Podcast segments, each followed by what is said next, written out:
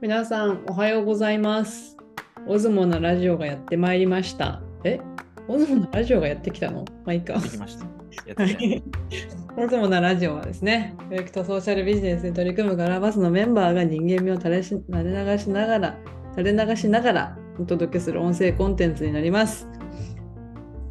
皆様の心の中に温かいものが伝わっていけると嬉しいです。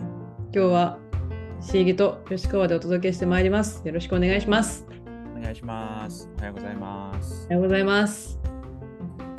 えーお知らせ、ちょっとあまりないんですけど、思い出せないんですけど、すぐには。い メルマガやってますんで、こちらも引き続き皆さんご登録よろしくお願いいたします。あとなんかイベントもありますね。そういえば。ですね。えーと、あ10月28日に大人の探究学習ということで、えー、と10月上旬からやってます3回連続講座のコーヒーのイベントが確かあります。最終回ですね。28。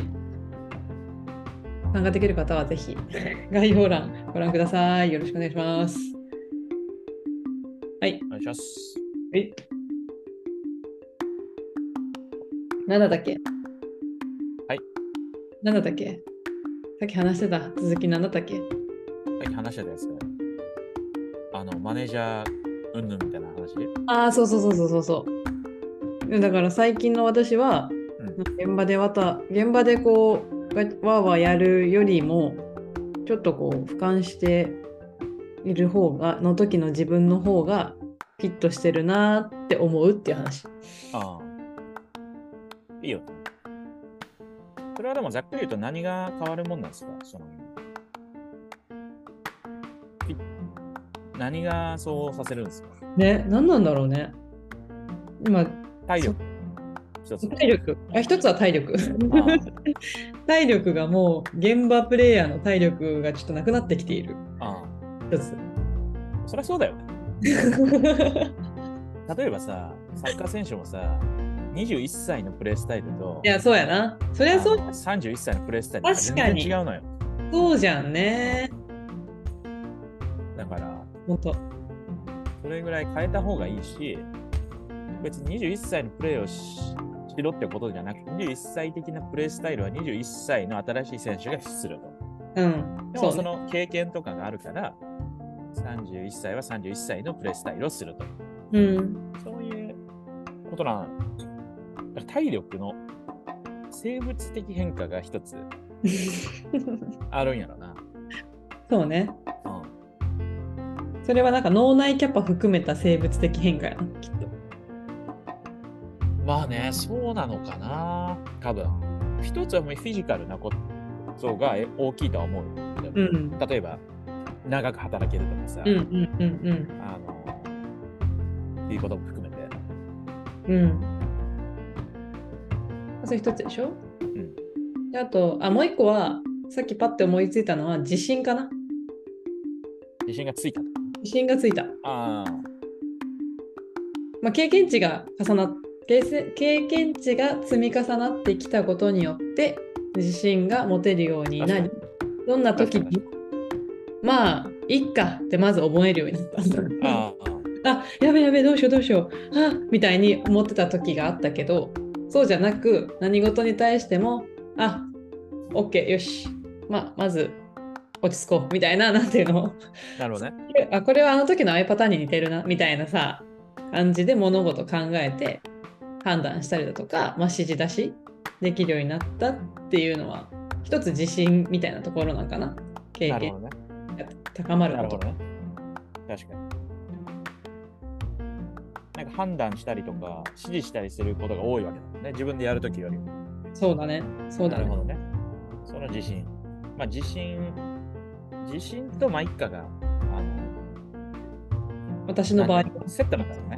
多分。私の場合はそれが必要なセットだったであとはなんか私は分からないっていう開示ができるようになったなるほどね。なんかちょっとごめん、もうちょっと補足で説明すると、要は現場プレイヤーの方が現場のことは詳しいわけじゃん、必ず。でも、なんか、それをじゃあどう現場プレイヤーが進めたらいいか分かんないみたいな、ちょっと不安になるっていう気持ちも時に持つわけじゃん、現場部のプレイヤーって。うんそこを、なんか、話聞きつつ、ああ、まあじゃあ一旦こういうふうに、もう一回現地に聞いてみたらみたいな感じで投げ返したり、なんていうかな判断する立場なんだけど急いで判断しすぎないみたいな余裕を持てるようになったうんうんなぜなら答えは現場にしかないって思うし私は答え持てないって分かっなんかそれを受け入れられたから うんうんそれを受け入れられない時期は結構辛かったけどうん なんか全部私が答えなきゃみたいなさうんうんこれが違いかななるほどね。え現場にしか答えがないって本当の意味で受け入れられるようになったうんなるほどね。うん大きいですね、これは。大きいうん、あとは、あ、もう一個あったわ。最悪ヨッシーが何とかしてくれる。あーまあ、いいかと思いやすいと。うん、前かと思いやすい。あ私の責任だけど、私だけの責任じゃないみたいな。あそういう人がもう一人いるって思えるとちょっと楽になる気が。それさ、まあ、なんか今言ったののあの組み合わせだとは思うんだけどさ、なんかうん一時期はさ、なんていうのいや、とはいえ自分がや決めないととか、うん、なんか自分が一生懸命やってるのに、うん。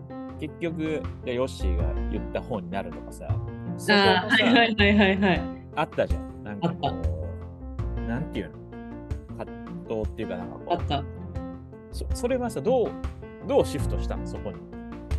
それいいチームプレーだと思うんですよ。確かにね。でどうも。そそれでいいわけじゃん。でそれでいいし、でもそれが、えっと、ね、シェアしたノートの記事でもあったけど、うんだから、といって別に何もやらずに、うん、全部人任せにしていいっていう話でもないわけじゃん。うん。その、そのバランスが自分もやるけどダメなら、後ろみたいなうん、のはさ、うん。なんなん、何があるんだろう何が変化の、うーんと何ね。かを見て、承認したってこと許容したっていうか。ああ、でもそういう意味では自分ができないっていうことを認めたんかもしれない。ああ、で、それでもいいってことだね。あ、そう。それでもいいって。できないことがあってもいいっていう。そうそうそうそう。なぜならその時の自分はその事柄に対して一生懸命自分なりに考えたと。考うん、うん、えた結果を話してみたと。話してみた結果それとはまた違うアイデアがヨッシーから出てきたりうん、ヨッシーの違う意見が出てきたと。うん、でそれを聞いた時にあ確かにほんまそうやなって思ったからそれを受け入れればいいしうんそれ聞いてまた違う自分のアイデアが出たらそれを言ったらいいしそうやってなんか作り上げていく感じうん、だからベース最初一番自分が考えた考えることができてるっていうだけで OK みたいな感じに思うたいいね。で、あと、なんか、あれなんじゃないですか。自分に対してまずそう思えるじゃん。うんで、その後、じゃあ、例えば俺が、なんか、やるときに、うんなんていうのできなかったって、まあでやらなければならないって思ってたらさうんあ、できなかったっていうふうにジャッジされるんじゃないかっていうああ確かにねのもあったりするじゃん。あるあるだそうからでできてるふうに見せたいし、できないと思われたくない。うんでも、花から俺が別にそんな気もないし、うんそそういうふうに評価する軸じゃないとうんそうねそういねうことも分かると、より出しやすくうんなるのかうんな。そういうチームプレーである。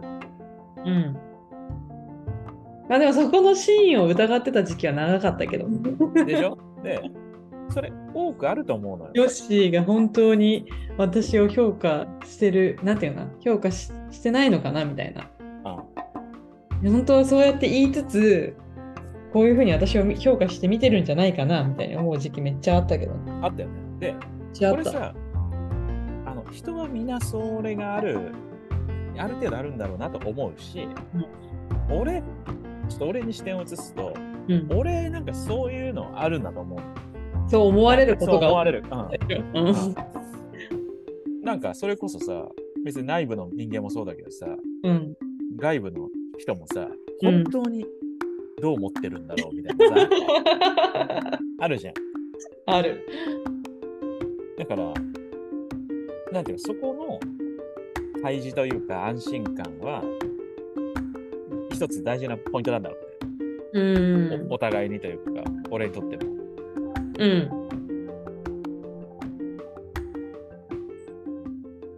どうまあなあどうし、なんなのじゃあそのこのこの学びを生かして他の人がよりスムーズにそこをうん移行していくための学びにうんするとしたらうんどういうことなんだろうそのやっぱ自分をできなくてもいいと許すうんで他人はそれだけで評価ししていないということをうん共有し続ける理解するまでうんっていうこと、うんそうじゃない、 まあ、てか自分の中で自分を主語として自分の意見を相手に伝えるっていうか伝えるだったらなんか求めちゃうけど開示うんできてる時点で OK とするっていうのがポイントかも。ああなるほどね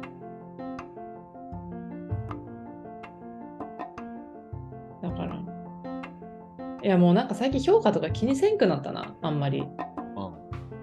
まあなんかちょっとお金をもらってやる事柄とかに対しては、うんうんその分しっかり成果、成果というか、なんていうかな、なんかね、対価としてもらってるわけだからさ、うんなんかその分、なんて表現したら、きっちりやらなきゃっていうのもちょっと違うんだけど、そのそれに見合う形にあの作り上げなきゃみたいなマインドはもちろん働くだけどさ。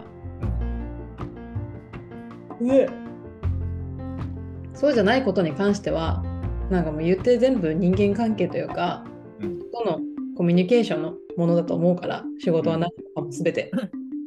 だからそのコミュニケーションの中で自分が自分を仕事して自分を開示してで進められたらもういいかっていうマインドに最近はなった。いいね素晴らしいねうん、まあだからそこをちょっとこう普及活動をちょっと進めていただきたいはい。なんかさ、俺がさ、言うだけでは、その、届きにくいことってあると思う。うん。ああは言うけど、ほんまかなみたいなさ。あるじゃん、そういうのって。だから、それを、いや、本当に、こうだよ、みたいな。もでもそれって多分自分がいかに相手を信頼してるかだと思うよ。う俺がね。そううん。まあヨッシーが相手を信頼してない時に出てるんだと思う。そのあ、オそうーラだね。なんか出てるな。なんか出てるだから相手側からしたら信用されてないって思ってあれ本当のことは向こうよしは言ってないんじゃないかって多分思う思うんだと思うまずは自分の相手への信頼から信頼の開示からだと思うそしたらなんか本当にそんなこと思ってるんですかって思われることとかないと思うまあね。いや、だからさ、あの、信頼の開示があるじゃうんん。で、その前に信頼するってのがある。うんで信頼してないけど、信頼してるよって言っても、多分、届かないわけで、多分、全部は。うん信頼するってことだよね、まず。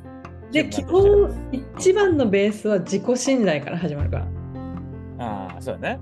らうんさっきのこ自ちら分のでと同自じや分もんをね。信頼する、う、うんんがベースうん確かにね。なるほどね。深いんです。深いよねうんまあ、アドラー先生の本にも書かれてるんですけど ね。うん確かに。なるほどね。確かにでも自己信頼して仕事してる時の方があのおずもらせるてると思う。うん。そうだよね。うん、絶対それは言える。自己信頼で人と対話したりとかコミュニケーション取って仕事してる時の方がなんか物事をいろいろうまくいくっていうか楽しいっていうか落ち着いてるっていうかせやな。うん。だから、もう、経験のある、あのーなんていうの経験のあることほど自然とそうなれるわけ。そうだね。そうなんだね。うんうでん。、新しいことほどそれやりにくいんだから、ね新しい時ほど意識した方がいいんだよね。うん自。己信頼。うん。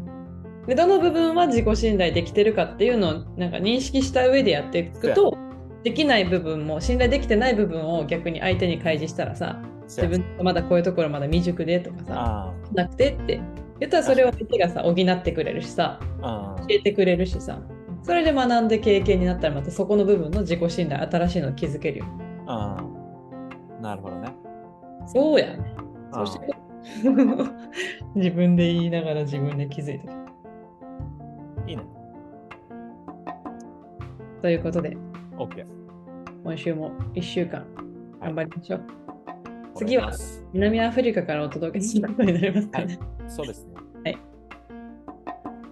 じゃあ、また次のラジオでお会いしましょう。はい。せーの、大相もし撲も。